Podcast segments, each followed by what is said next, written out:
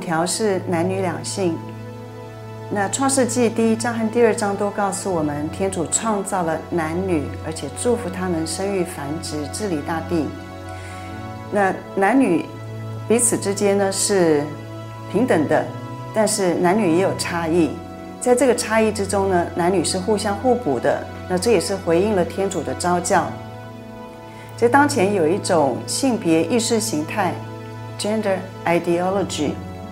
这种性别意识形态呢，是混乱了性别，因为是马克思主义还有结构主义等哲学理论在背后造成了性别的混乱。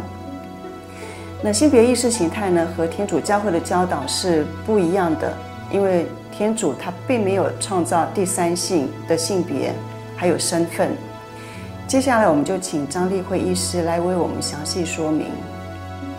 探求男性和女性之间公认的性别差异的未知原因，是生物医学研究的新挑战。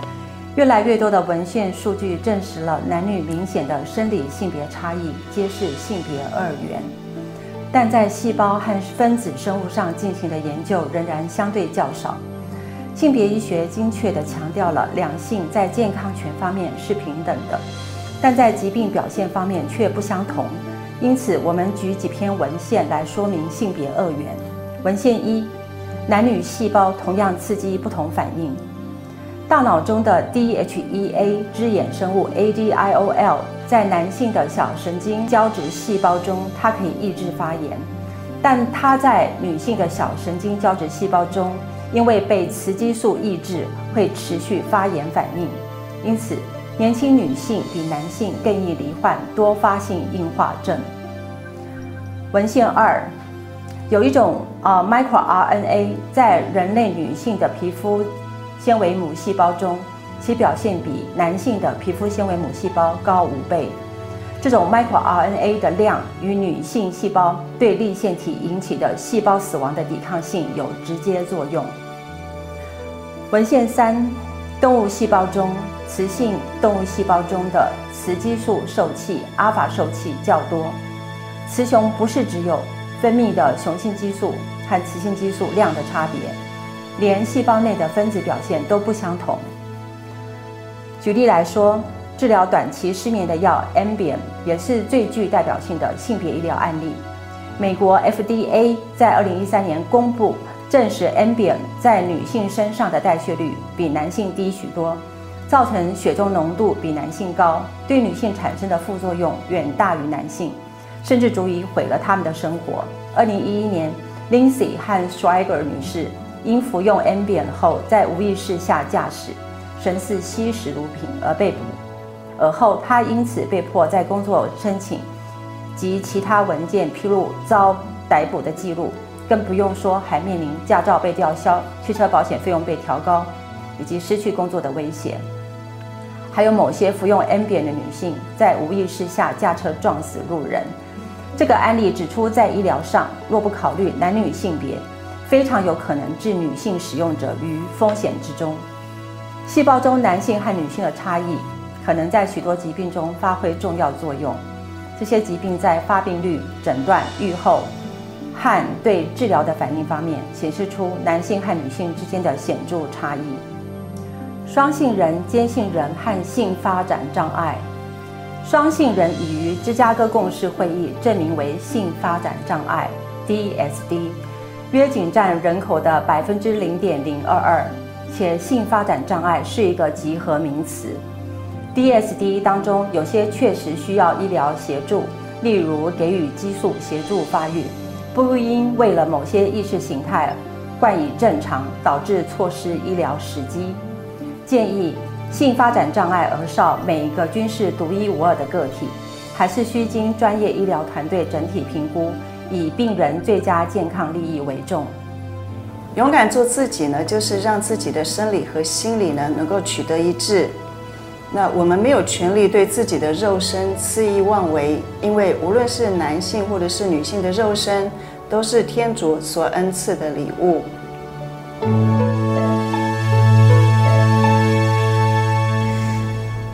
指引的第六条是婚姻的本质与特点。那婚姻呢，是一男一女因为互爱而结合，以及为了生育和养育子女的终身盟约，犹如基督与教会的奥迹。一夫一妻的婚姻是神律，人不可以拆散他们。若是男女双方缺乏合意，婚姻是无效的。婚姻圣事的恩宠象征天人之间的爱情，基督更是这恩宠的泉源。除了一男一女的婚姻，教会没有权利，也不能对其他的结合关系予以祝福，不论是异性之间还是同性之间的性结合。以上说明的是婚姻的本质，就是夫妻之间的福祉以及生养及教养孩子。婚姻的特点则是单一性及永久性，也就是一心一意、一生一世的婚姻。科学上也可以证明婚姻的这两种特点。我们请蔡志东博士以脑神经科学的层面为我们说明。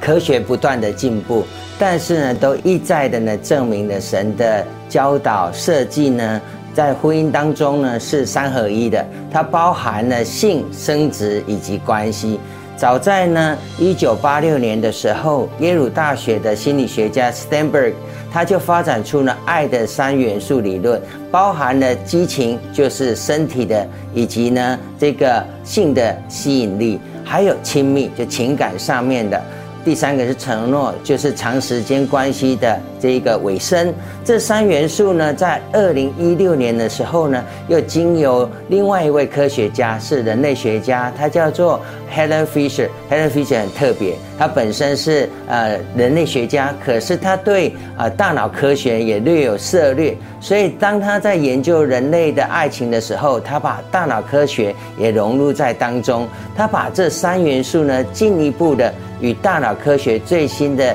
研究结果呢结合在一起，他把激情啊，还有呢这个尾声以及亲密呢，发展成了叫浪漫爱以及性爱以及依附爱。浪漫爱呢，在大脑科学当中呢，所主宰的、所负责的就是呢的肾上腺素还有多巴胺。性爱呢，就是我们的这个呃雄性荷尔蒙、雌性荷尔蒙。那依附爱呢，就是我们的这一个呃促产素。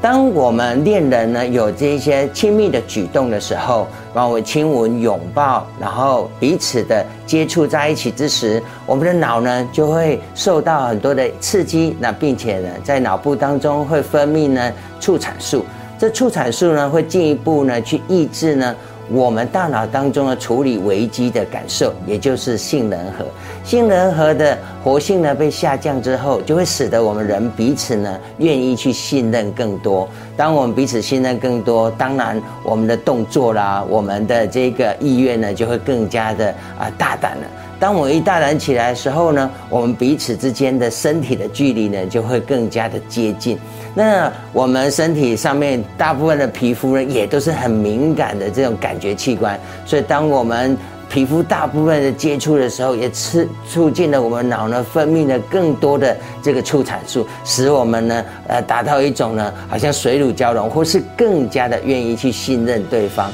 当更加的愿意信任对方之后呢，我们更当然就更勇敢啦。好像我们脑呢被这个很多的荷尔蒙给给充斥，有多巴胺，有肾上腺素，然后有催产素，这些种种好像是我们脑喝了一杯很强烈的浓烈的鸡尾酒一般，使我们呢更愿意去做这些更勇敢的事情。那这更勇敢的事情，可能就是因为身体的正更加的亲近，使我们就有性的行为呢。产生了。当我们的性的行为达到了高潮的时候呢，我们的身体、我们的脑部呢，会感觉到极大的这种快乐以及呢愉悦，因为我们脑呢又分泌了更多的这个促产素出来，使我们的紧密更加联合在一起。甚至呢，我们还有一种现象，就是会认定对方，因为在性行为的过程当中，好像我们的雷达、我们的感官全部被打开来了一样，所以我们对对方的啊、姿态、对方的气味、对对方的言语、对对方的形态，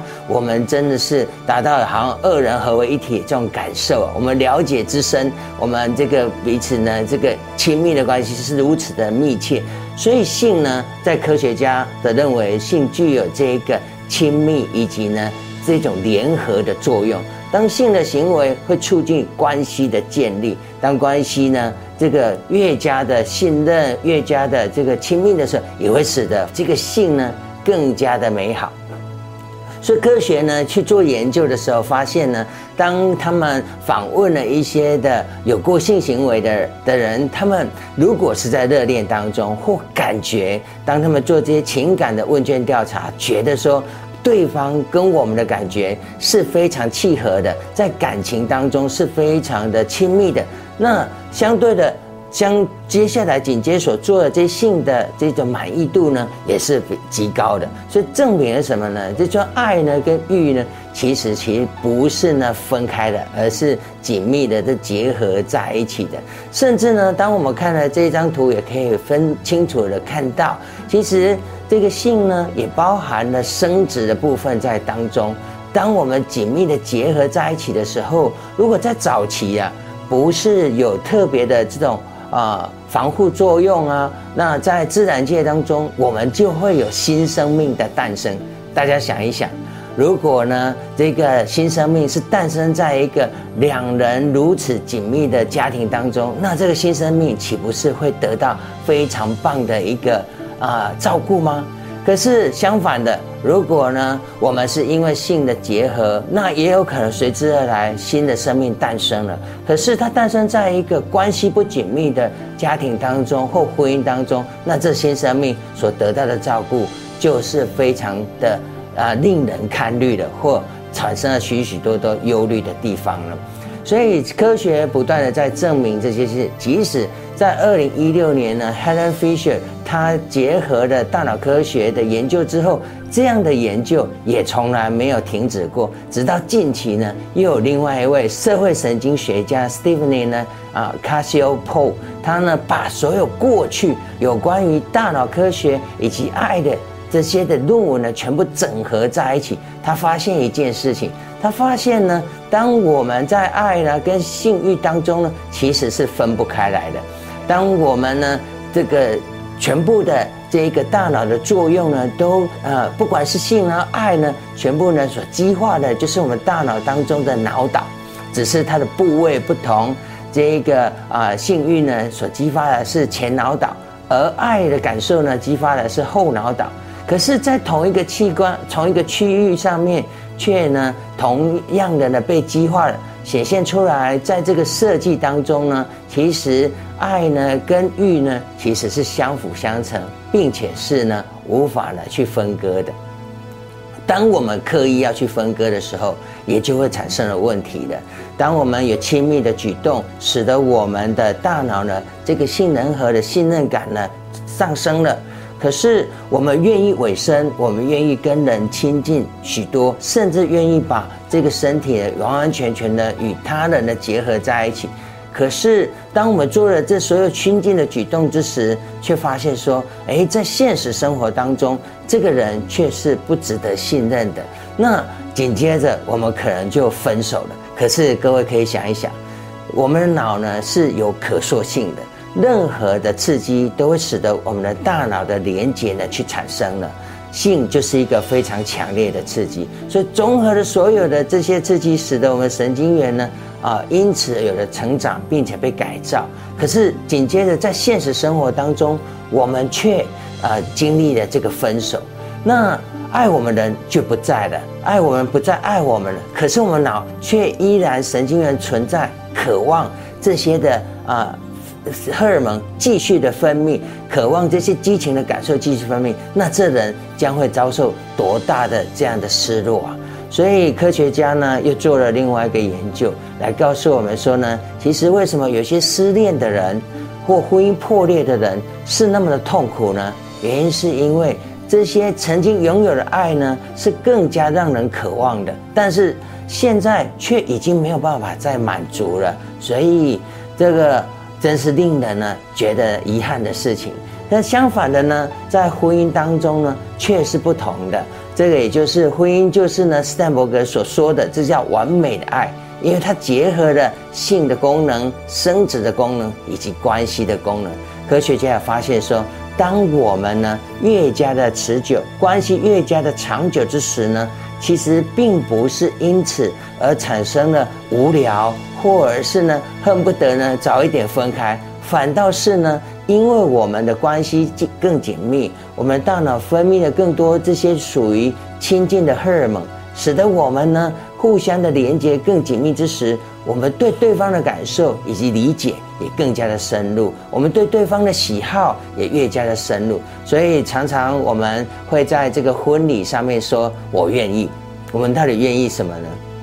就像圣经所说的，其实呢，在圣经当中，圣经的结合叫做 “no”，就是说我们知道它，所以我们愿意的原因是因为我们愿意一辈子都来了解他。我们一辈子都要互相去了解，所以因为这样，我们更了解对方了。我们在对方面前是更加的轻松自然，并且呢，更加的呢，充满了创意。所以这样的关系岂会是无聊的呢？一定是充满了乐趣，充满了幸福，充满了甜蜜的。这个脑神经科学的论点呢，可以支持天主教会坚持婚姻的特点，也就是单一性与永久性。